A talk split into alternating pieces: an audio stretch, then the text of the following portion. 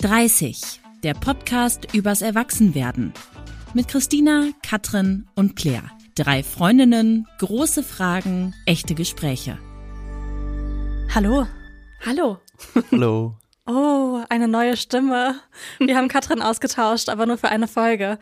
Gleich dazu mehr. Christina, du hast im Sommer 2022 dein erstes Kind bekommen. Mhm. Du warst 29 Jahre alt und wir haben vor ein paar Wochen schon eine Folge zum Thema sechs Monate Mama sein gemacht und so eine kleine Bilanz gezogen, wie es wirklich ist. Und ein Aspekt, der immer wieder kam und das war auch eine Frage, die ganz oft kam, war zum Thema Care-Arbeit. Mhm. Also Sorgearbeit und die Frage eigentlich, wer macht bei euch zu Hause den Haushalt, wer kümmert sich um euer Kind?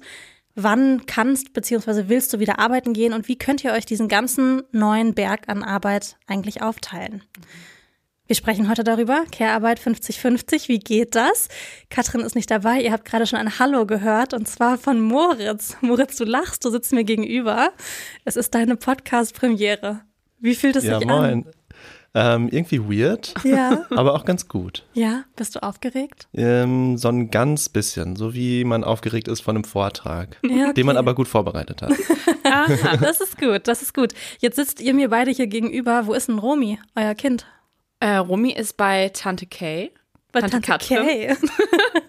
Katrin passt gerade auf, weil wir nämlich äh, bei ihr in Dortmund sind. Ja. Wir haben hier eine richtig äh, faire Aufgabenverteilung gemacht. Mo, ich glaube, wir müssen dich den Menschen einmal vorstellen, weil ihr beide seid ein Paar. Ja. Ihr seid verheiratet. Genau, ähm, bei dem bei diesem Thema jetzt Care-Arbeit finde ich es aber wichtig zu verstehen, wer du eigentlich bist. Also hau mal raus. Stell dich mal vor, wie in der Uni. Also ich bin Moritz, ich bin 29 Jahre alt, also ein Jahr jünger als Christina. Ähm, und wir haben uns in der Schule kennengelernt und ganz viel Zeit schon miteinander verbracht und sind ein super enges Paar. Und ich studiere im Moment Medizin. Ich habe so ein bisschen später angefangen mit dem Studium, weil das nicht ganz sofort geklappt hat, da einen Platz zu bekommen. Deswegen habe ich erst noch eine Ausbildung gemacht und was anderes studiert und auch dann im Studium so ein bisschen was anderes gemacht, ähm, mir so ein bisschen Zeit gelassen. Aber jetzt so mit Ende 20, Anfang 30 finde ich es auch ganz gut, irgendwie die Ausbildungszeit hinter mir zu lassen und dann anzufangen zu arbeiten. Hast du im ähm, Freundeskreis, im Studiumskreis viele Menschen, die schon Väter sind? Ähm, es geht eher so Bekannte, ähm, weil ich glaube, Medizin fangen viele auch nochmal spät an. Das ist ein Studium, was so klassischerweise viele Leute äh, mit 24, 25 oder mit 30 auch nochmal anfangen. Deswegen kenne ich schon viele, die im Studium auch Kinder haben oder Kinder bekommen haben. Aber so in meinem direkten Freundeskreis sind wir eigentlich die Ersten. Und wie lange musst du noch studieren, um das nochmal einzuordnen? Also, ja, das, das, das frage ich mich auch immer. Äh, ich habe im Februar die letzten Klausuren auf jeden Fall. Dann muss ich nicht mehr in die Uni, aber das dauert dann ja immer noch ein bisschen, bis man dann ganz fertig ist mit Medizin und dann in zweieinhalb Jahren, 2025. genau, Okay. bin ich richtig, richtig fertig. Das heißt, die ersten Jahre als Vater bist du quasi noch im Studium. Christina, kannst du mal deine Situation noch erzählen? Ähm, einfach nur, damit wir uns diese berufliche Situation vorstellen können, weil ich glaube, beim Thema Care-Arbeit ist auch immer so ein bisschen oder viel die Frage so, wer ist eigentlich wie verfügbar auch Studium, Job und so weiter. Ja, also als ich bin seit 2016 selbstständig, freie Journalistin und seit 2019, da haben wir ja, Claire, zusammen mit Katrin, ähm, eine Social-Media-Beratung gegründet, folgerichtig. Und ja, das habe ich dann äh, zusammen mit einem journalistischen Job noch gemacht, bis ich Romy bekommen habe. Und das ist eigentlich meine derzeitige Situation, dass ich eben folgerichtig mache und auch diesen Podcast 30. Aber es ist so, dass ich bei uns zu Hause äh, die Hauptverdienerin bin.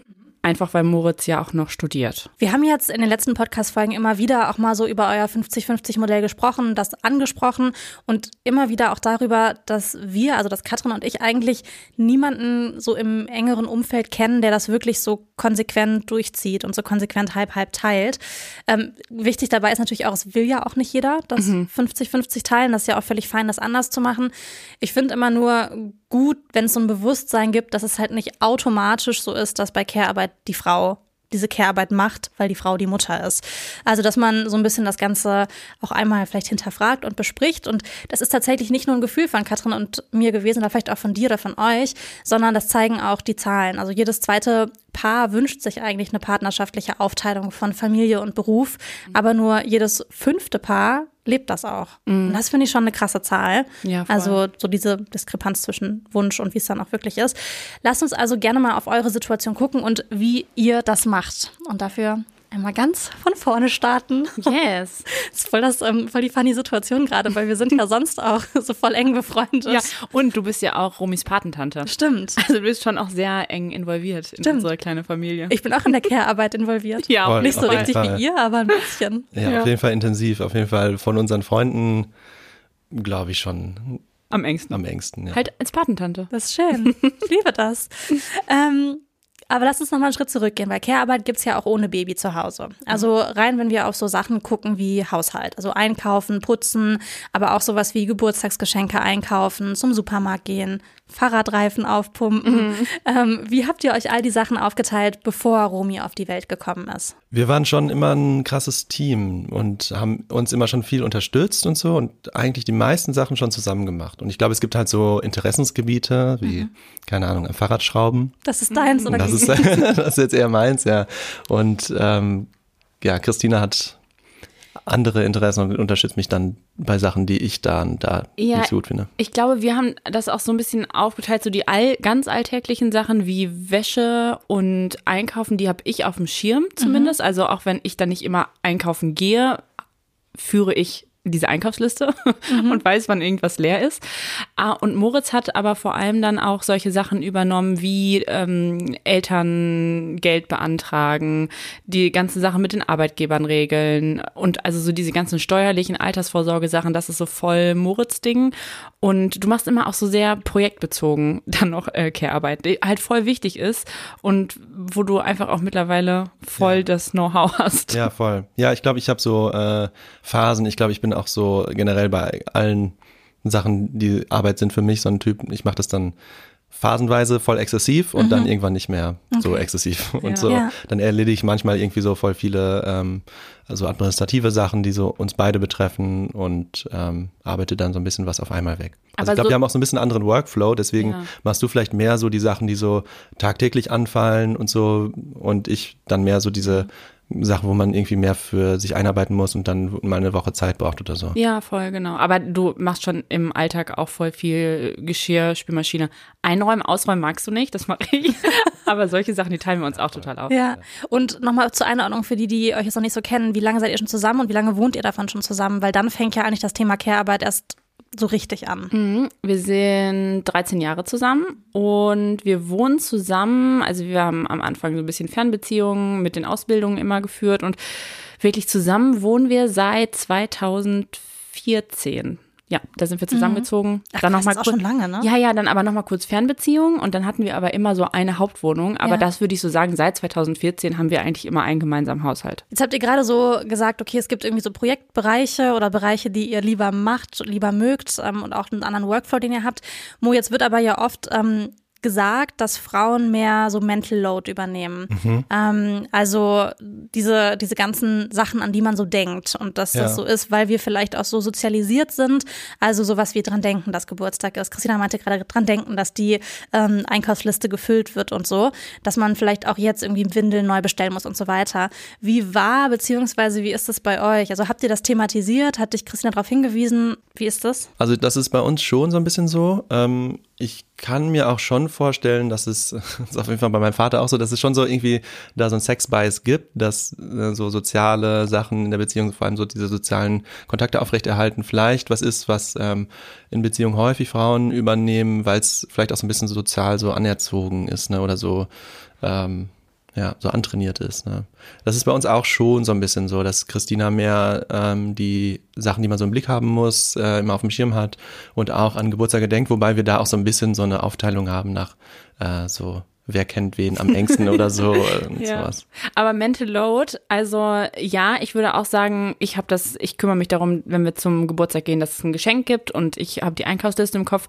Aber wie gesagt, Moritz kümmert sich halt wirklich um dieses ganze, um diese ganzen Finanzsachen. Und das ist für mich auch so ein, wenn wir jetzt über Mental Load sprechen, was, was für mich voll die Hürde ist und was ich wirklich selber auch nicht so gerne machen würde. Und das macht Moritz dann auch. Also ich würde sagen, wir haben das einfach sehr nach ähm, Interessensgebieten aufgeteilt. Ja, das stimmt. Das ist auch dann so ein bisschen so, wenn ich dann sage, ja, ich übernehme das, dann finde ich es auch gut, wenn Christina dann das, davon ablassen kann und dann sagen kann, okay, ich verlasse mich darauf, dass das irgendwie funktioniert. Ja, das kannst voll. du ja auch meistens, ne? Das Ja. funktioniert ja meistens äh, gut und das stimmt schon, ne? Das fühlt sich vielleicht jetzt für mich nicht so an. Ja, und äh, da aber das ich- gehört ja auch dazu. Und da kriege ich das oft auch gar nicht mit, dass wir, keine Ahnung, Berufsunfähigkeitsversicherung irgendwas aktualisieren müssen und dann kommt Moritz rein und legt mir einen Zettel dahin und sagt, unterschreib mal, ich habe das hier irgendwie geregelt. Das hätte ich gar nicht auf dem Schirm gehabt. Ja, aber gab es jemals so eine Disbalance, dass einer von euch dachte, ich mache vielleicht mehr als die andere Person? Weil so wie es jetzt klingt, habt ihr das nie so wirklich aktiv besprochen. Das hat sich eher so ergeben. Ja, würde ich sagen. Also ich habe das nie gefühlt, dass es ungerecht war. Du? Nee, auch überhaupt nicht ungerecht. Natürlich gab es mal Zeiten, ähm, wo der eine irgendwie mehr Arbeit hatte oder irgendwie ein großes Projekt hatte oder so Ja. und der andere dann irgendwie weniger, wo es dann zum Beispiel jetzt so klassischerweise Masterarbeit, ne, wo dann äh, schon das Projekt des einen so sehr viel Zeit in Anspruch genommen hat, aber das haben wir eigentlich auch nie so gesehen, weil wir haben das schon immer so verstanden, dass auch äh, die Masterarbeit von Christina irgendwie was ist, was uns beide betrifft. Ne? Und natürlich habe ich ihr so äh, volle Kanne geholfen und ähm, das war vielleicht, das würden andere vielleicht schon so beurteilen, dass wir dann mehr so deine, dein Projekt in der Zeit gemacht haben, aber ähm, ich glaube, wir sehen das einfach nicht so, wir teilen das nicht so auf, diese, diese Bereiche. Gleich- Und ja, so ist es jetzt ja auch. Du hast jetzt deine Abschlussklausuren in der Uni und bist halt den ganzen Tag in der Uni. Das heißt, Haushalt mache ich jetzt auch mehr, wird aber nie Ja. im Kopf eine Liste führen. Okay, jetzt habe ich jetzt aber gerade mehr gemacht, weil für mich ist dieser Studienabschluss also auch fast genauso wichtig, weil das eben auch unsere Familie betrifft, ne? Also dass Moritz dann mal Arzt wird und auch ein Einkommen hat und so. Deshalb, das ist, was du meinst, dass wir das immer so als Ja, genau. gemeinsame Projekte begriffen hat, weil das unsere Zukunft einfach gemeinsam betrifft. Ja. Und Mo, würdest du sagen, du hast das so aktiv gelernt oder ist, hast du das von zu Hause mitbekommen? Weil ich finde das schon ungewöhnlich, zumindest von dem, was ich jetzt so aus der Community lese, ist das einfach ein großes Problem zwischen Paaren. Ja, ich, ich glaube schon. Also ich habe da auch mal drüber nachgedacht. Ich glaube auf jeden Fall, dass bei den Charaktereigenschaften, die man hat, kommt immer ganz viel aus dem sozialen Umfeld und das ist eben auch zum großen Teil Familie. Und ich sehe da schon gewisse Parallelen zu meiner Mama. Grüße an meine Mama. Hallo Mama. äh, also die ist auch ein Mensch, die sich absolut um andere kümmert und das ist auch so voll ihr Ding. Und ich, dieses fürsorgliche, ähm, glaube ich, habe ich auch so gegenüber Christina und generell Beziehungen. Und ich glaube, das hast du aber auch. Und deswegen passen wir da total zusammen, dass wir schon so die, das Grundprinzip haben, wenn, wenn jeder seinem Gegenüber hilft, dann sind alle irgendwie viel stärker und Oh, das ist richtig eher schön. andersrum als so, man könnte ja auch sagen, irgendwie, wenn jeder auf sich selbst guckt, dann, dann kommt Also jeder ganz ist jedem geholfen. ja, genau. Also, ja, aber das haben wir eher so umgekehrt. Ne? Also wir versuchen schon immer auf äh, unser Umfeld zu achten und uns gegenseitig zu unterstützen. Und das kommt, glaube ich, schon aus, aus dem Elternhaus bei mir Ja. auch. Ihr seid halt ein Team, ne? Ja, ein Team. Also das, so bezeichnen wir uns auch eigentlich immer. Ja. Jetzt halt ein Dreierteam. Jetzt halt ein Dreierteam. ja, ähm, als Romy kam, ähm, oder ich meine, es war ja eine lange Vorlaufzeit, man ist ja eine Weile schwanger, war das ein Moment, wo ihr dann euch aktiv hingesetzt habt und gesagt habt, okay, jetzt müssen wir darüber sprechen, wie wir das aufteilen, oder hat sich das auch eher ergeben, so wie sich auch der Rest vorher eher ergeben hat? Ich glaube, wir, also ich kann mich an kein Gespräch erinnern, dass wir uns überlegt haben, ich mach das, du machst das, sondern es war von Anfang an so, dass wir auch im Umgang mit Romy beide alles gemacht haben. Also es gab jetzt nicht die Situation, Moritz hat Windeln gewechselt und ich mache das gar nicht oder so, das haben wir immer geteilt. Ähm, aber wir haben uns vorher schon Gedanken darüber gemacht, auch schon vor der Schwangerschaft, Jahre vorher schon. Also man spinnt ja dann irgendwie mal rum und überlegt sich, wie wäre das eigentlich, wenn wir ein Kind hätten, wie würden wir das machen? Und dann war uns über die Jahre davor, haben wir immer schon dieses Bild entwickelt, dass wir beide gleich viel reingeben wollen. So, also dass das, es stand auch nie zur Debatte eigentlich, äh, jedenfalls nicht in meinem Kopf, dass ich mich mehr um Romy kümmere als du, oder? Nee, gar nicht, stimmt. Also wir haben, ich würde auch sagen, wir haben da nie ähm, aktiv so drüber gesprochen, wie man setzt sich an den Küchentisch und bespricht mhm. jetzt mal, wie man das aufteilt, sondern das war für uns beide schon ziemlich klar. Und ich glaube, damit hängt auch so ein bisschen zusammen, dass man dieses ähm, Selbstverständnis hat oder diesen Mechanismus versteht und den so drin hat, wenn ich gerade chille, dann muss halt, weil wir haben immer Arbeit eigentlich genug für zwei, dann muss halt gerade Christina ultra viel machen. Und dadurch hat man vielleicht nicht unbedingt ein schlechtes Gewissen, weil man ist natürlich auch schon selbstbewusst und sagt manchmal, okay, jetzt brauche ich irgendwie meine Zeit und meine Ruhe. Aber man hat immer ein Gefühl dafür, dass wenn man selber sich zurücknimmt, dass dann der andere ein bisschen mehr machen muss. Und das das macht dann irgendwie so automatisch diese Aufteilung total logisch. Einfach, Wobei ne? ich schon manchmal ein schlechtes Gewissen habe. Ja, ja, ich, ja, also wenn ich jetzt weiß, Moritz hat voll viel zu tun oder der ist gerade, nee, auch eigentlich so alltägliche Dinge. Wenn ich weiß, Moritz ist gerade mit Romy irgendwie draußen und geht einkaufen oder so, dann würde ich mich jetzt nicht aufs Sofa setzen und ein Buch lesen, obwohl das ja eigentlich clever wäre, diese 30 Minuten mal für sich zu nutzen, mhm. sondern dann mache ich halt sowas wie Küche aufräumen. Ah ja, und okay schon ein bisschen aus dem schlechten Gewissen. Ja, das stimmt. Das habe ich, äh, habe ich glaube ich auch. Und ich glaube, das ist aber schon besser geworden, auch vor allem wegen Romy, weil der Workload jetzt noch mal höher geworden ist. ja. ähm, ist die Notwendigkeit noch größer, sich auch mal rauszuziehen. Und wir haben dadurch dann auch, glaube ich, häufiger darüber gesprochen, so, ja, ey, es ist okay, du kannst auch einfach mal schlafen oder jetzt ein Buch lesen oder so. Und ich glaube, es ist dann eher, wir sind eher so ein bisschen davon zurückgekommen, so permanent was für das Team zu tun, mhm. ähm, sondern auch wieder so ein bisschen mehr ähm, auch mal zu entspannen und was für sich selbst zu tun. Ja. Und ich glaube, das ist jetzt durch Romy schon so ein bisschen mehr ins Bewusstsein gekommen, dass es auch wichtig ist. Ja, das stimmt. Aber äh, zu der Frage, du hattest, also du hast ja gerade gefragt, ähm, ob wir das aktiv besprochen haben. Und ich glaube, das ist wirklich so aus der Art, wie wir leben, dass wir immer so von Projekt zu Projekt leben. Das mhm. klingt jetzt ein bisschen bürokratisiert auch an das Kind, aber es ist tatsächlich so, dass wir, dann haben wir einen Umzug, dann haben wir eine Hochzeit, dann haben wir eine Masterarbeit, dann haben wir irgendwie Romy gekriegt und diese Projekte, die begreifen wir immer, egal was jetzt der Inhalt ist, als 50-50 Projekte. Mhm. Und ich glaube, weil wir das halt auch schon zwölf Jahre vorher so gelebt haben, mussten wir das jetzt nicht neu austarieren, sondern es war klar, dass wir auch dieses Projekt 50-50 machen. Aber also erinnert ihr euch noch daran, wie das kam, dass überhaupt so in euer Bewusstsein kam, wir wollen das gleich mäßig aufteilen, weil ich habe das zum Beispiel genauso, wie du es gerade gesagt mhm. hast. Und ich würde auch denken, wenn ich einen Partner haben sollte, wenn ich ein Kind kriegen sollte, ist für mich völlig klar, dass wir das 50-50 teilen. Es gibt für mich kein anderes Szenario. Aber ihr habt ja niemanden, der euch das vorgelebt hat. Zumindest wenn ich jetzt so, also ja. in eurer Kindheit war das ja nicht so. Nee. Nee, ähm, stimmt. Ich würde sagen, vielleicht schon. Also ähm, ich habe eine Schwester und Ach doch, ja. Genau. Ich habe zwei Schwestern und ähm, bei der einen haben wir sehr intensiv auch ähm, auf das erste Kind aufgepasst mhm. und das war eben, da, deswegen haben wir da ähm, dann sehr intensiv auch diese Anfangszeit von man hat ein Baby mitbekommen und die haben sich das auch so aufgeteilt. Bei meiner anderen Schwester ähm, habe ich es einfach nicht so mitbekommen, ähm, da waren wir nicht so eng. Das war auch die erste Schwester, die Kinder bekommen hat. Die dann hat meine zweite Schwester Kinder bekommen. Da waren wir dann so sehr intensiv bei dem ersten Kind ähm, beteiligt und das würde ich sagen hat uns schon geprägt diese Zeit. Absolut, ja voll, weil das war also die beiden sind zu der Zeit nach Amerika gegangen und mussten arbeiten. Da mhm. war das erste Kind auch erst ein paar Monate alt und es gab nicht die Option, dass sie Elternzeit nehmen konnten. Ähm, und da waren wir dann, kamen wir ins Spiel. Das, Moritz hat, war, glaube ich, sechs Wochen da äh, und hat ganz viel aufgepasst. Und da haben wir uns so schon sehr aktiv damit auseinandergesetzt, wie ist es, Job und Kind unter einen Hut zu bringen. Mhm. Und ich glaube, darüber sind wir dann auf dieses Thema gekommen, dass wenn beide weiterarbeiten wollen, was bei uns auch nie zur Debatte stand, weil wir das gerne wollten, dass man sich den Rest, die Familie dann eben auch gleichmäßig aufteilen muss. Und doch stimmt, das war so voll unser Rollenvorbild, ne? Ja, das ist irgendwie voll das, ähm, das schöne Beispiel, weil ich glaube, man braucht einfach irgendwie ein Vorbild. Zumindest, ihr seid ja auch relativ früh finde ich, mit diesem Modell. Also ich meine, das ist natürlich jetzt medial auch viel diskutiert und viele sprechen darüber und so, aber das ist ja, diese Überlegung ist ja schon ein paar Jahre vorher bei euch passiert. Das mhm. habt ihr euch jetzt nicht mit der Schwangerschaft überlegt, dass ihr das so aufteilen wollt. Ähm, es gibt eine Frage aus der Community und zwar von Conny und die hat gefragt, was wäre, wenn einer das 50-50-Modell so nicht mehr will oder nicht mehr machen kann? Zum Beispiel, weil einer mehr oder weniger machen möchte. Das hast du gerade gesagt, Christina, dass das zum Beispiel jetzt aktuell auch so ist, dass Mo viel für seine Klausuren machen muss. Ist jetzt gerade so für einen Moment zumindest nicht mehr 50-50 ist. Habt ihr mal euch Gedanken darüber gemacht, wie das generell ist? Einen Moment. Hallo. Hi. Ich habe ein sehr kleines Baby. Was könnte es haben? Ähm, habt ihr den Schnuller schon reingemacht? Nee, kann ich nochmal versuchen.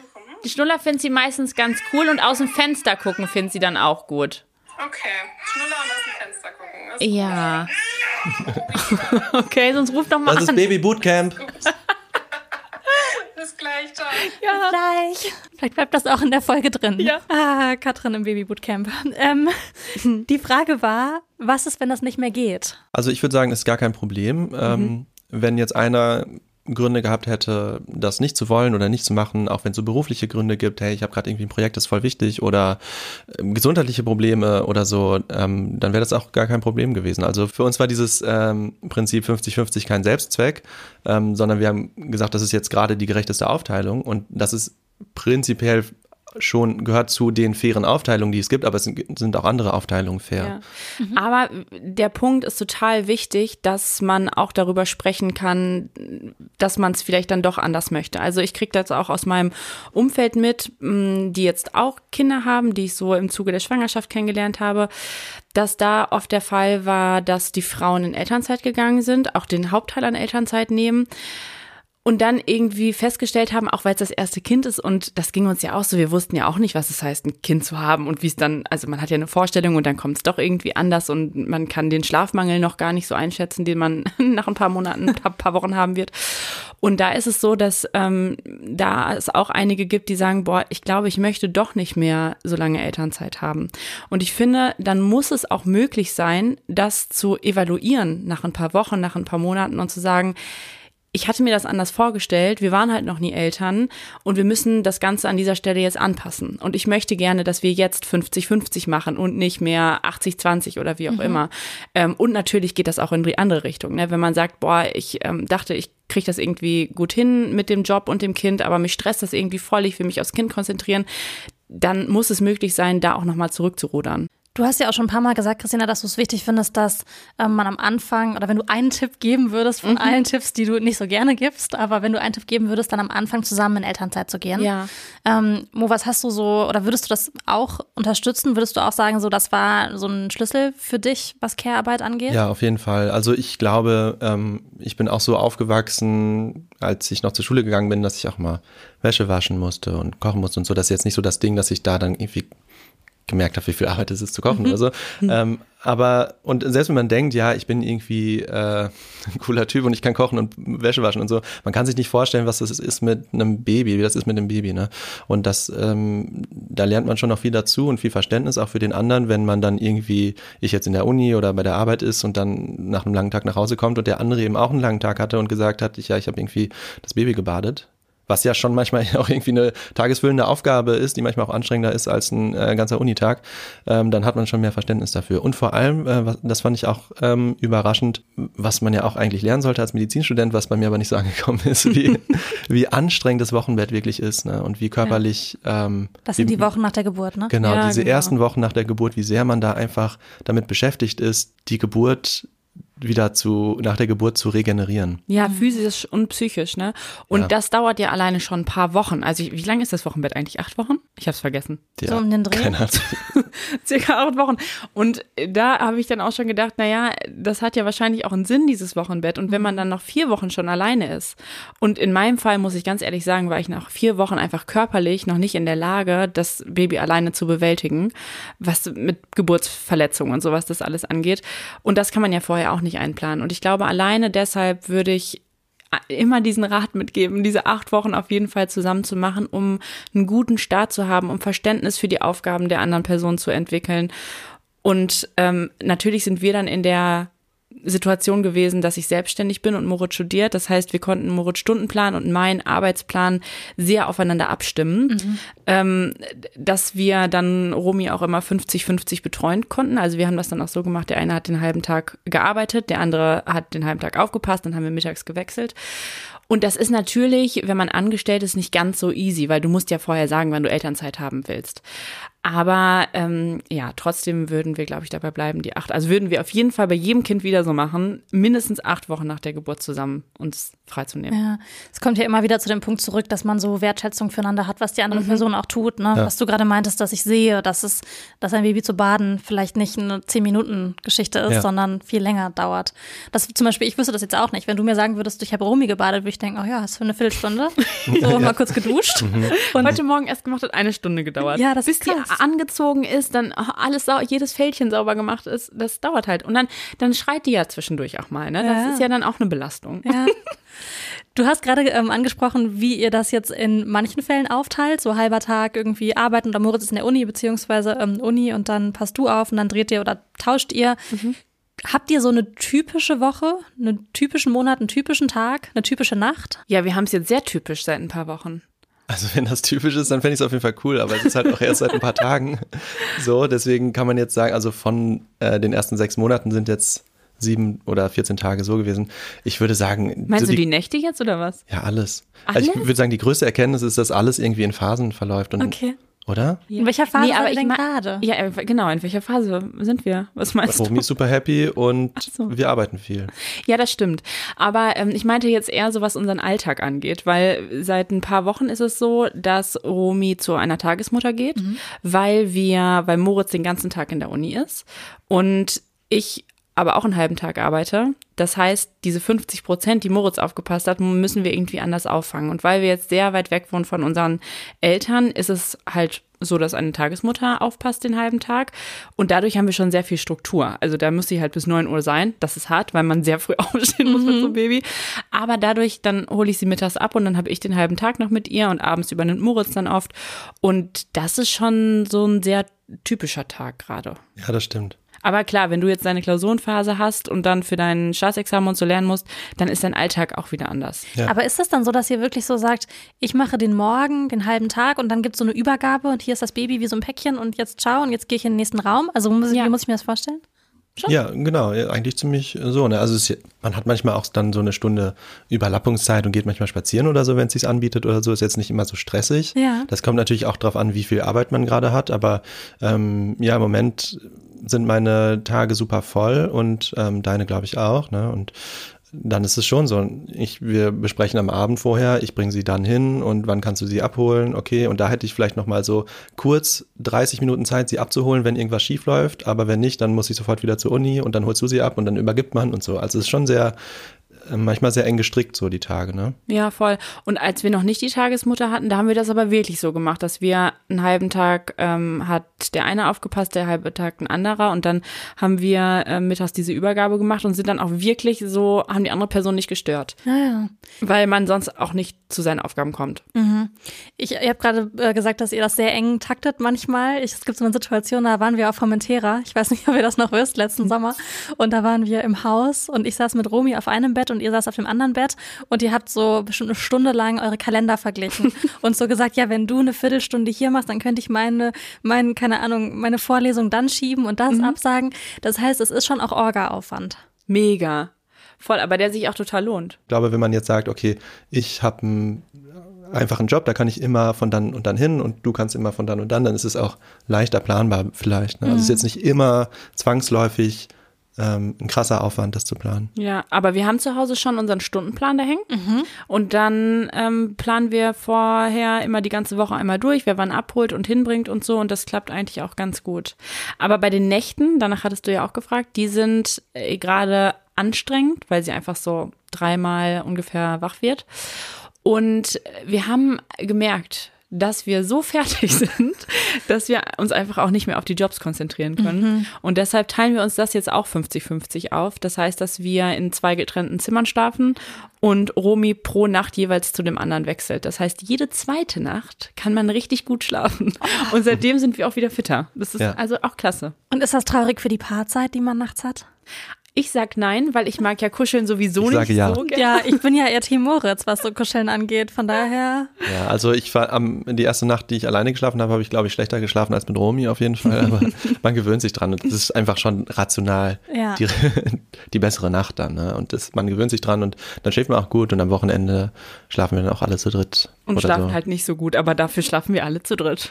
Oh, ich finde das irgendwie voll die Erkenntnis, gerade wo wir sprechen, ähm, dass so 50-50 auch nicht immer heißt, dass man alles so ganz strikt machen muss. Weil ich finde, man hat so, okay, wir teilen das 50-50 auf. Das heißt irgendwie so, Mo, du darfst jetzt auch nur einen halben Tag in die Uni gehen. Und das ist natürlich Quatsch, weil es gibt ja einfach Phasen im Leben, gerade in unserem Leben als Selbstständige, vielleicht noch mehr als das, was du gerade meintest, wenn man fest angestellt ist irgendwo, dass sich einfach Dinge auch ergeben, entwickeln, dass man Projekte hat, irgendwie neue Dinge, die dann gerade wichtig sind und dass man dann auch dieses 50-50-Modell phasenweise anpassen kann, aufweichen kann, dass es halt so fließend ist. Ich gucke mal ganz kurz auf mein Handy, weil Katrin, glaube ich, schreibt. Seid ihr fast fertig, fragt sie. Sie kann sie auch einfach vorbeibringen, ne?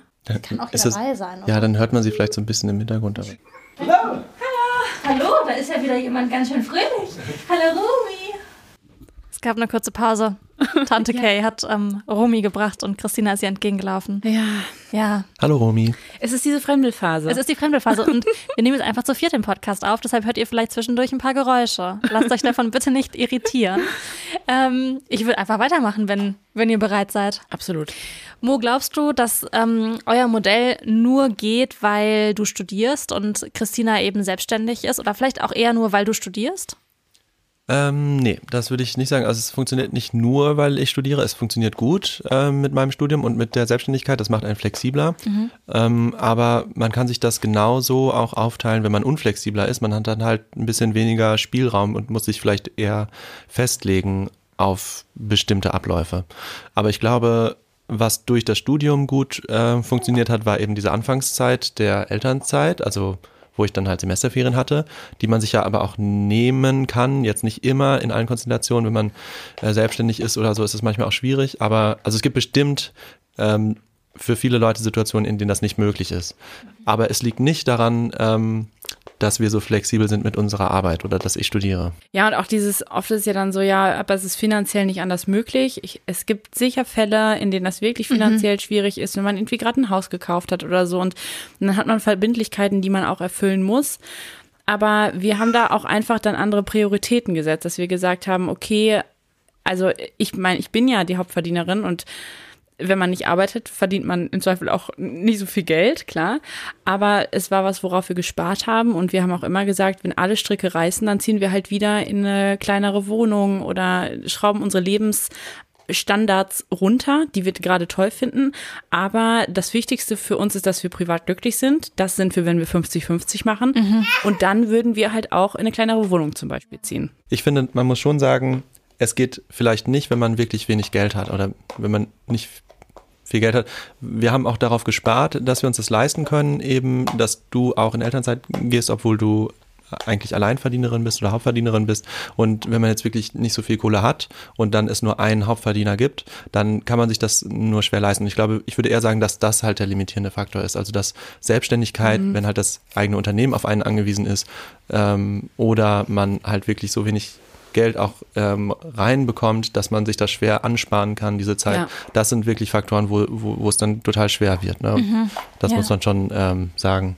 Ich habe im Vorfeld ähm, zu der Folge hier mit Luisa gesprochen. Luisa ist eine gute Freundin von mir und die ist auch Gründerin von Equally. Und das ist so ein äh, digitales Tool, mit dem Paare ihr Vereinbarkeitssetup zusammengestalten können und dann auch im Alltag umsetzen können. Also im Prinzip so ein bisschen das, was ihr auch gemacht habt, eben zu besprechen oder auszutarieren, so wie wollen wir das eigentlich im Alltag ähm, aufteilen. Das Ziel ist dann eben, dass es diese gleichberechtigte Aufteilung gibt, in welcher Form eben auch immer, ob jetzt 50-50 oder anders. Und ich habe Luisa gebeten, euch und uns mal fünf Fragen zu schicken, die sich jedes Paar in Bezug auf gerechte Care-Arbeit stellen sollte, bevor es Kinder bekommt. Und ich würde die gerne mit euch mal durchgehen und euch äh, fragen, ob beziehungsweise was ihr zu den jeweiligen Fragen besprochen habt. Und vielleicht ist das ja auch ein Impuls für die ein oder andere Zuhörerin oder für den einen oder anderen Zuhörer, die Frage auch mal mit in die eigene Beziehung zu nehmen. Und ich suche mal kurz mein Handy hier. Ich würde mal mit Frage 1 starten. Wo wollen wir jeweils in fünf Jahren beruflich stehen? Das klingt vielleicht erstmal komisch, als erstes über den Job zu reden, aber die Frage ist wichtig, weil das erste Kind und wichtige Karriereschritte oft gleichzeitig in den 30ern stattfinden. Beide in einer Partnerschaft müssen dann offen kommunizieren können, was eigentlich ihre berufliche Ambition ist, weil dann kann man zusammen überlegen, ob und wie man das möglich machen kann. Man denkt dann eben als Team und nicht so sehr in dein Job versus mein Job. Habt ihr darüber gesprochen? Wie war das bei euch? Ja, wir haben darüber gesprochen, äh, jetzt nicht so explizit an einem Termin, wo wir uns hingesetzt haben, aber äh, es war uns beiden klar, was der jeweils andere ungefähr für Jobvorstellungen hat, weil wir auch das viel zusammen geplant haben, auch unabhängig von Kindern, wie wir uns da unterstützen können und so. Und ähm, ich würde das auf jeden Fall unterschreiben, dass es total wichtig ist, aber für uns war klar, dass wir eigentlich keine absoluten Jobziele haben, sondern mhm. dass wir immer das Ziel haben, einen coolen Job zu haben, einen erfüllenden Job, aber auch ein cooles, erfüllendes Privatleben, wofür, wozu äh, auch ein Kind gehört hat für uns beide. Genau, also wir hatten nie das Gespräch, dass wir uns entscheiden müssen zwischen Karriere oder Kind, also keiner von uns beiden. Und wir sind uns auch immer einig gewesen, dass wir in letzter Instanz das Private vor den Job stellen würden. Ich glaube, dass es auch so ein bisschen was hinter der Frage steckt, mhm. dass da es Paare gibt, auch vielleicht auch manchmal, die noch nicht so lange zusammen sind oder wo sich das durch einen neuen Job nochmal verändert, diese Perspektive dass man da einfach das unbedingt besprechen soll, weil wenn da die Vorstellungen schon unterschiedlich sind, der eine will Karriere machen oder die eine, der andere, die andere will lieber Familie machen, dann kann das, glaube ich, auch schnell dazu führen, dass man halt nicht 50-50 hinkriegt, sondern so sagt, ja, aber du wolltest ja eigentlich das Kind, ja. deshalb bleib du jetzt auch mal zu Hause. Ich würde die zweite Frage direkt nachschieben. Wofür muss für uns beide individuell immer Zeit sein? Mit dieser Frage werden zwei Sachen angestoßen. Einmal macht man sich klar, dass der Tag auch mit Kind nur 24 Stunden hat und man sich gut überlegen muss, wofür man diese Zeit nutzen möchte. Und andererseits setzt man Grenzen, weil man klar zeigt, diese Dinge sind mir wichtig. Zum Beispiel einmal die Woche zum Handballtraining gehen muss immer drin sein. Und man zeigt eben auch, wo sind Kompromisse möglich. Wofür habt ihr beide individuell Zeit? Wir haben individuell Zeit, unsere Hobbys weiterhin zu machen. Also Moritz schuckelt hier gerade Romi, das ja. beantworte ich mal kurz. Also das machen wir auch erst seit ein paar Wochen, Monaten wieder. Das haben wir auch die ersten drei Monate nicht gemacht, als wir uns so ein bisschen eingegroovt haben. Aber es ist so, dass Moritz einmal in der Woche zum Fußball geht und ich einmal in der Woche zum Reiten gehe und das auch so unverhandelbare Termine sind. Also klar, wenn jetzt mal wirklich was ist, dass Rumi krank ist oder so, dann würden wir auch darauf verzichten. Aber dass wir das total wichtig finden, dass die jeweils andere Person auch diesen Freiraum hat, die Zeit für sich zu nutzen. Mhm. Weil wir auch daran glauben, nur wenn man selber happy ist, dass man das dann auch wieder mit in die Familie bringt, so diese Zufriedenheit. Und dazu gehört für uns beide auch so Me-Time ja. zu haben. Ich fand auch so einen ähm, krassen Moment, als wir in Hamburg waren neulich und wir haben darüber gesprochen, Christina, dass wir mit ähm, Katrin vielleicht irgendwann mal ein Wochenende wegfahren wollen und dass das dann auch direkt klar war, dass das gehen kann, weil Mo die Sachen auch übernehmen kann. Mhm. Also wenn Romy nicht dabei ist, weil es ja. einfach nicht jetzt so ist, dass Mo dann da sitzt und so denkt, ja, was soll, wie soll ich das mit dem Kind jetzt machen? Ja, ja, total. Genau, deshalb, das war halt auch voll das Ding, dass wir auch direkt gesagt haben, wir müssen das so hinkriegen, ab Anfang an, dass Moritz auch in der Lage ist, sich um Romy zu kümmern. Und ganz konkret hieß das, dass wir auch die Flasche geben. Ja. Äh, das haben wir irgendwie nach drei Wochen schon auf äh, Rat der Hebamme und des Kinderarztes angefangen. Und deshalb waren wir, oder war ich auch voll unabhängig. Ne? Ich konnte dann schon immer sagen, du, ich bin heute Abend mal weg. Hier ist die Flasche. You can do it.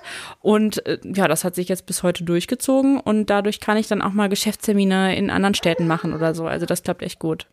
Ich würde euch die dritte Frage vorstellen und einmal das Mikro tauschen, weil wir sind ja bei einer gerechten Care-Arbeit hier. Motor Stromi gegen Mikro. Wie viel Geld brauchen wir als Familie zum Leben? Und damit meine ich Nettoeinkommen pro Monat. Denn oft sind bei der Frage, wie man Elternzeit oder Arbeitszeit aufteilt, finanzielle Argumente im Vordergrund. Und mit der Frage wechselt man die Perspektive von, wie viel verlieren wir, wenn wir beide Teilzeit arbeiten oder beide Elternzeit nehmen, zu, wie viel brauchen wir eigentlich wirklich und wie können wir das gemeinsam stemmen? Mo, du hast das Mikro. Eine Frage, die absolut prädestiniert ist für dich als unser Finanzmanager ja. in der Familie. Also ich kann nur sagen, ja. Also ja. das ist, äh, das finde ich total wichtig. Das war bei uns auch so. Wir haben eine Excel-Tabelle, in der wir alles eingetragen haben, wirklich auch einmal im Monat, wie viel wir im Monat für Sushi ausgeben.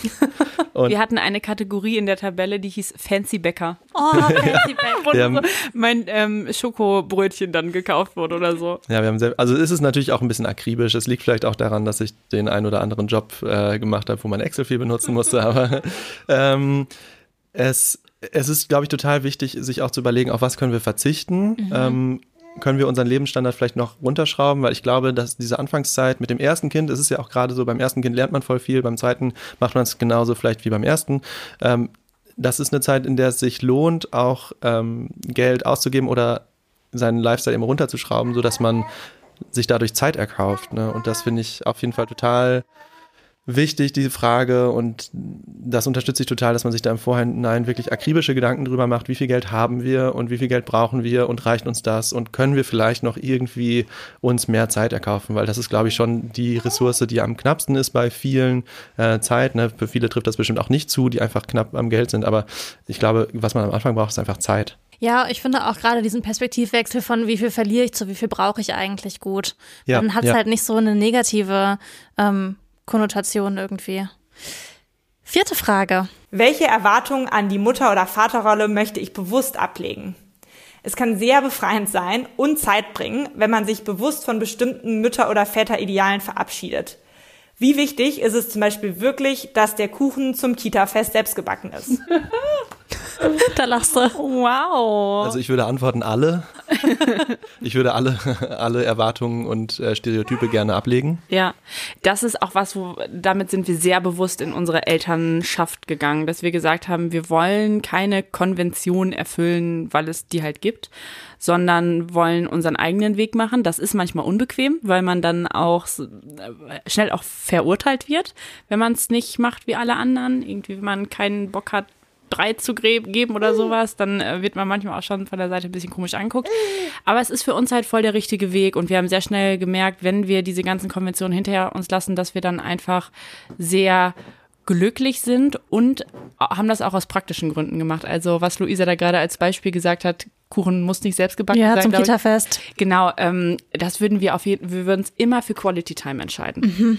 Also das ist auch was, was Moritz schon immer sehr gut konnte, so priorisieren. Ich kann das eigentlich ganz schlecht, aber durch Romy habe ich das voll gelernt, dass manche Sachen einfach egal sind. Und seitdem Romy da ist, ist es auch so, es ist abends nicht immer perfekt aufgeräumt in der Wohnung. Mhm. Ähm, es ist manchmal auch nicht ganz so sauber, wie ich das vor Romy gehabt habe, aber dafür hatten wir dann irgendwie noch eine halbe Stunde zusammen, in der es voll cool war. Ja, ich würde auch sagen, also wenn man glücklich ist als Elternteil, äh, dann äh, kann man auch glücklich mit dem Kind umgehen und ein gutes Elternteil sein, aber deswegen vermeiden wir auch Dinge, die uns unglücklich machen, wie für andere Menschen zu backen oder sowas. Ich würde euch die nächste Frage und damit die letzte Frage stellen. Welche finanzielle Kompensation von Care-Arbeit kann ich mir vorstellen? Das kann eine private Altersvorsorge sein für die Person, die beruflich kürzer tritt. Oder das kann auch so eine Art Gehaltsausgleich sein für die Person, die in Teilzeit geht zugunsten der Kinderbetreuung. Diese finanzielle Kompensation von Care-Arbeit offen zu diskutieren, das bringt zum einen das, dass man auch den finanziellen Wert von Care-Arbeit eben sichtbar macht. Und es bringt aber eben auch finanzielle Unabhängigkeit für beide. Und wie schön ist es, wenn man sich als Paar immer wieder aus freien Stücken dazu entscheiden kann, zusammenzubleiben. Habt ihr Gedanken dazu? Ja, auf jeden Fall. Also das äh, finde ich auf jeden Fall einen total guten Gedanken. Das ist was, was glaube ich auch wir viel zu wenig anerkennen, dass auch Care-Arbeit was ist, was halt viel zu wenig entlohnt wird, nämlich gar nicht. Und ähm, dass das ein Faktor ist, den man dann in der Beziehung wieder rausrechnen kann. Ich glaube aber, das ist was, was für uns gar nicht zutrifft. Also diese Überlegung. da stimmt Romy auch zu? Weil wir immer schon unsere Finanzen als gemeinsame Finanzen gesehen haben. Das mhm. war nicht immer so. Klar, in der Studentenzeit, in der frühen Studentenzeit, ich bin immer noch Student, ähm, direkt nach der Schule haben wir schon unsere Konten natürlich getrennt gehabt und so und alles irgendwie ausgerechnet. Aber irgendwann haben wir gesagt, okay, wir sind jetzt irgendwie zusammen, wir werden mit super hoher Wahrscheinlichkeit für immer zusammenbleiben. Äh, es, es macht keinen Sinn, das rauszurechnen. Er stellt einen natürlich vor eine Herausforderung, wenn man sich mal trennen sollte, aber das schließen wir für uns einfach aus. Ja, und wir haben einfach auch festgestellt, dass das Leben, mit dem wir gerade glücklich sind, deshalb gut funktioniert, weil wir beide Care-Arbeit auch machen. Und ich glaube, dem muss man sich auch bewusst werden, wenn man zum Beispiel eine Person ist, die Be Person ist in der Beziehung, die nur arbeitet und die andere macht nur Care-Arbeit, Ja. also Erwerbsarbeit versus Care-Arbeit so, dann ist ja trotzdem das Familienglück, was, was aus beiden Erwerbs- oder Arbeitstätigkeiten so ähm, besteht. Und deshalb finde ich das ganz wichtig, dass man das auch einfach gegenseitig anerkennt. Und total wichtig, dass das dann auch ausgeglichen wird. Gerade wenn man jetzt, als das ist ja häufig noch so, dass die Frauen einfach die Care-Arbeit machen und dann hinterher im Zweifel schlechter dastehen beim Thema Altersvorsorge. Also das muss auf jeden Fall geklärt sein. Ja, und eigentlich müsste man uns das vorwerfen, dass wir uns diese Frage nicht stellen, ähm, weil wir treten dieser Frage, ja, und was ist, wenn ihr euch trennt, schon immer sehr entschieden gegen, gegenüber und sagen, ja, das machen wir einfach nicht, ne? das ist einfach Bullshit. Aber, und das ist natürlich so ein bisschen übertrieben, weil äh, so sicher sein kann man sich nicht und dann steht nachher der eine da und hat keine Altersvorsorge, wenn man sich wirklich so aufgeteilt hat, dass einer arbeitet und einer ähm, komplett nur Care-Arbeit macht. Eigentlich sollten wir uns diese Frage auch stellen, das stimmt, das muss man einfach so stehen lassen. Ne? Ja, ich meine, vielleicht ist das auch nochmal so ein bisschen Sonderfall, weil wenn man 50-50 aufteilt, dann muss ja niemand was kompensieren. Das geht ja vor allem Ja. darum, wenn jemand 100 Prozent oder 80 Prozent, 20 Prozent arbeitet. Und ich finde so vor allem auch dann die Frage besonders relevant, wenn man halt nicht mehr in der Ausbildung ist. Ähm, also wenn beide jetzt ein Einkommen haben. Und ich finde es super relevant, sich die Frage zu stellen. Aber ich glaube, wie bei allen kommt es auch immer sehr aufs individuelle Szenario an. Und es ist ja bei euch einfach nur mal so, dass ihr 50-50 teilt. An der Stelle noch ein kurzer Hinweis zu Equally. Das ist übrigens ein junges Startup und die suchen immer wieder Test-User und Userinnen. Ähm, und die können dann die Chance bekommen, kostenlos ein Tool zur fairen Aufteilung von Haushalts- und Orga-To-Dos zu testen. Wenn ihr daran interessiert seid, könnt ihr euch gerne auf der Website anmelden und das mal angucken. Das packen wir euch in die Show Notes oder unter equally.app auf Instagram folgen. So, lasst uns zum Abschluss, ihr beiden, ihr drei, jetzt habe ich ja drei Leute hier, Romy, dich auch, ähm, lasst uns zum Abschluss nochmal drauf gucken, was für euch all in all die Vorteile, aber auch die Nachteile von eurem Modell sind. Was würdet ihr sagen, ist herausfordernd? Also denkt ihr manchmal so, boah, scheiß drauf, lass doch einfach irgendwie machen und nicht an diesem 50-50 hängen bleiben oder festhalten? Nee, eigentlich nicht. Ich Nee. habe auch gerade, hat man nicht gesehen, aber doll die Augen zusammengekniffen, weil ich wirklich überlegt habe, was die Nachteile sind und ich habe noch keine gefunden. Nee, ich glaube aber, es könnte ein Nachteil sein, wenn man das wirklich so ganz strikt lebt, dass jeder Tag 50-50 sein muss. Weil das würde, glaube ich, schon auch Konfliktpotenzial bergen, wenn man dann so eine Strichliste führt, wer wie oft, keine Ahnung, in der Woche den Müll runtergebracht hat. Oh ja, oh ja, das ist Also- so ein bisschen wie die äh, Putzliste in der WG. Genau. Oh, ja. Nee, also äh, es ist so, wir gleichen das eher so über einen langen Zeitraum Ja. aus. Und das hatten wir jetzt ja auch angesprochen, wenn Moritz mal viel Stress in der Uni hat oder ich beim Job, dann macht der andere mehr Care-Arbeit. Das haben wir auch eben schon gesagt, das darf kein Selbstzweck sein, ähm, dieses Modell. Oder jede, jedes Modell ne, darf man nicht aus Prinzip machen, sondern es muss halt auch irgendwie zur Realität passen und zum eigenen Leben. Und das ist bei uns total so. Und deswegen würde ich sagen, es ist auch das einzige Modell, was für uns in Frage kommt. Ne? Und wir haben keine ähm, Nachteile dadurch. Also mir fällt nichts ein. Was ist denn das Beste daran? Also was gewinnt ihr durch euer Modell? Um nochmal so eine kleine, ähm, um nochmal zu motivieren, dass Menschen darüber nachdenken könnten, das vielleicht auch in ihrem Leben umzusetzen. Komm, ich erzähle den Fortschritt. Moritz, was gewinnen wir dadurch? Ähm, also, was ich sagen wollte, Ja. man freut sich einfach total äh, auf Romy. Also, ich glaube, man kommt, wir kommen nie an diesen Punkt oder ganz, ganz selten an diesen Punkt, wo wir wirklich abgefuckt sind ähm, und genervt und auch dann der Umgang mit Romy darunter leidet, sondern es ist immer so, wenn du halt nur einen halben Tag aufpassen musst, wenn du nur jede zweite Nacht übernehmen musst, wenn du nur jedes zweite Mal baden musst, dann freust du dich darauf. Und ähm, das ist einfach super schön im Umgang mit Romy. Und das ist, glaube ich, das, das Größte, was man so gewinnt. Genau, meine Antwort wäre auch äh, gewesen, eine glückliche Familie, weil man einfach auch Zeit für sich hat und wir, man auch mal die Verantwortung abgeben kann. Und ich glaube, wenn wir auch über Mental Load reden, dann ist das schon echt, äh, gerade mit dem Kind krass, weil du noch eine Person mehr mitdenkst und wenn du das teilen kannst, äh, gleichmäßig teilen kannst, dann ist das für uns auf jeden Fall auch einfach sehr entspannt und bringt sehr viel Ruhe auch in uns.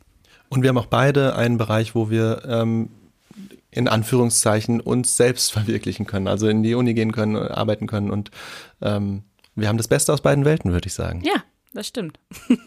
Ich finde das nochmal einen schönen Impuls auch für ähm, die Menschen, die vielleicht gerade zuhören, in ihrer Partnerschaft oder vielleicht in ihrer künftigen Partnerschaft einfach mal mitzudenken, ob das potenziell was sein kann, wofür es sich ähm, zu diskutieren lohnt ähm, und was auch da vielleicht die eigene Position ist und was man sich wünscht. Wir sind durch für heute. Die letzte Frage geht aber nochmal an Mo. Wie war deine Podcast-Premiere? äh, voll entspannt eigentlich. Also ähm, ich habe meine anfängliche Aufregung, äh, ganz leichte Aufregung, ähm, schneller verloren als so bei dem üblichen Vortrag in der Uni. Das ist gut. Und das hat richtig Spaß gemacht. Schön, jetzt habe ich auch gerade noch eine Kamera, die ich auf, auf, auf euch beide halte. Ja, das finde ich äh, viel weirder. Also jetzt irgendwie gut, normal in die Kamera zu gucken, finde ich auf jeden Fall die anspruchsvollere Aufgabe. Ja, ah, ja vielen Dank. Toll gemacht. Hast du wirklich toll danke. gemacht. Danke, dass ja, danke. du unser Gast warst. Vielen Dank. danke für die Einladung. Bis zum nächsten Mal. Tschüss. Bis zum nächsten Mal. Applaus.